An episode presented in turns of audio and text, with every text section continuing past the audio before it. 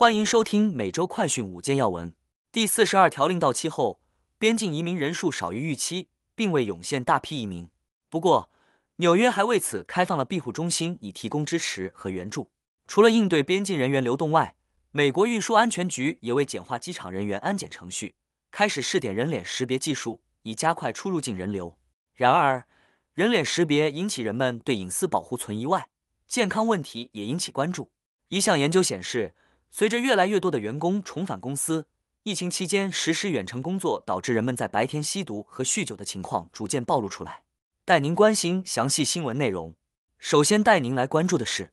第四十二条令到期后，边境移民人数少于预期。美国边境移民限制政策第四十二条令到期后，政府担心将迎来大批移民潮。但美国国土安全官员表示，在限制措施到期后的几天里，实际抵达边境的移民人数少于最初预期。美国国土安全部部长马约卡斯表示，上周五边境巡逻队逮捕了六千三百人，周六则逮捕了四千两百人。这一数字远低于第四十二条令结束前每日一万人的峰值。但他也强调，现在说边境移民人数下降还为时尚早。边境巡逻队负责人预计每天的逮捕人数将飙升至一点二万至一点四万人。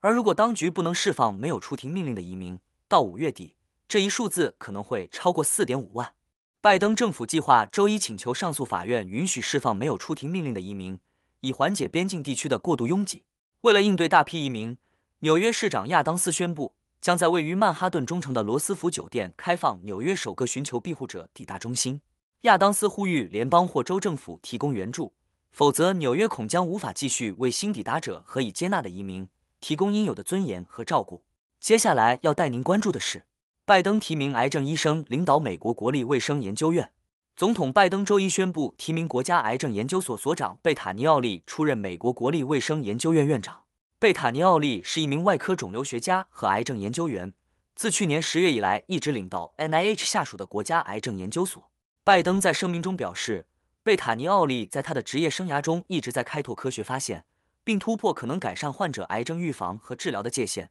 并确保每个患者都能获得优质护理。根据白宫网站，贝塔尼奥利在怀俄明州一个农场长大，本科就读于普林斯顿大学，硕士就读于犹他大学，曾在哈佛医学院担任外科教授。如果该提名得到参议院确认，贝塔尼奥利将是美国国家卫生研究院第二位女性领导人。现在带您来关注的是，TSA 试点人脸识别技术隐私权问题引担忧。近期，美国运输安全局 TSA 正在进行一项人脸识别试点项目。旨在评估人脸识别技术在全国多个机场的使用情况。通过新的身份验证技术，乘客只需在机场安检点将身份证件插进读卡器，并在拍下照片后，便可通过安检程序，而不需要向安检人员提供证件以进行查验。这一技术目前应用于十六个机场，包括达拉斯、底特律、洛杉矶、迈阿密等多地。运输安全局官员表示，该试点项目是自愿性质的，且识别相当准确。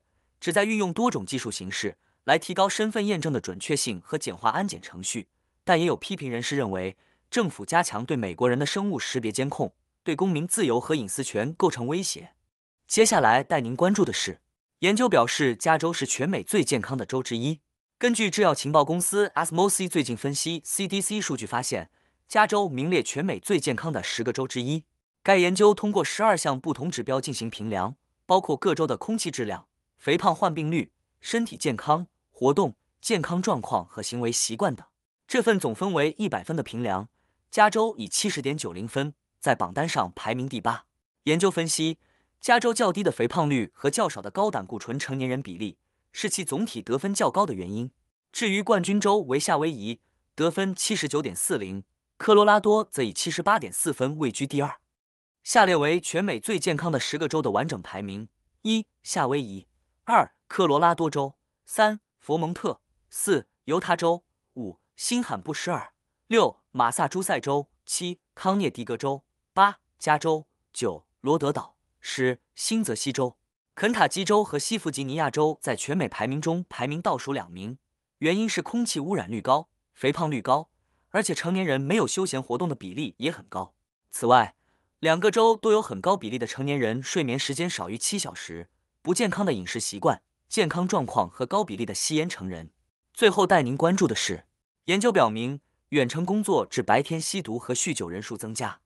新冠疫情期间，很多公司开启居家办公模式，但也正因如此，有研究显示，居家办公使得在白天吸毒酗酒的在职人员增加五分之一。亚特兰大联邦储备银行二零二二年五月的一项研究估计，在疫情爆发后，处于二十五岁至五十四岁的适龄美国劳工患上物质使用障碍的人数增加百分之二十三，达到两千七百万人，约为研究期间就业人数的六分之一。研究人员指出。这导致劳动力参与率下降百分之九至百分之二十六，且这一情况还在持续。有专家表示，远程办公使人们在稳定的薪水下更易接触到酒精、大麻或其他毒品，导致许多人染上毒瘾而不为人知。直到随着越来越多公司要求员工返回办公室工作，这种情况才暴露出来。以上是今天的每周快讯五件要闻，更多完整新闻内容，请关注凤凰美洲台微信、隐私、脸书。小红书、TikTok、油管、推特等各社群平台。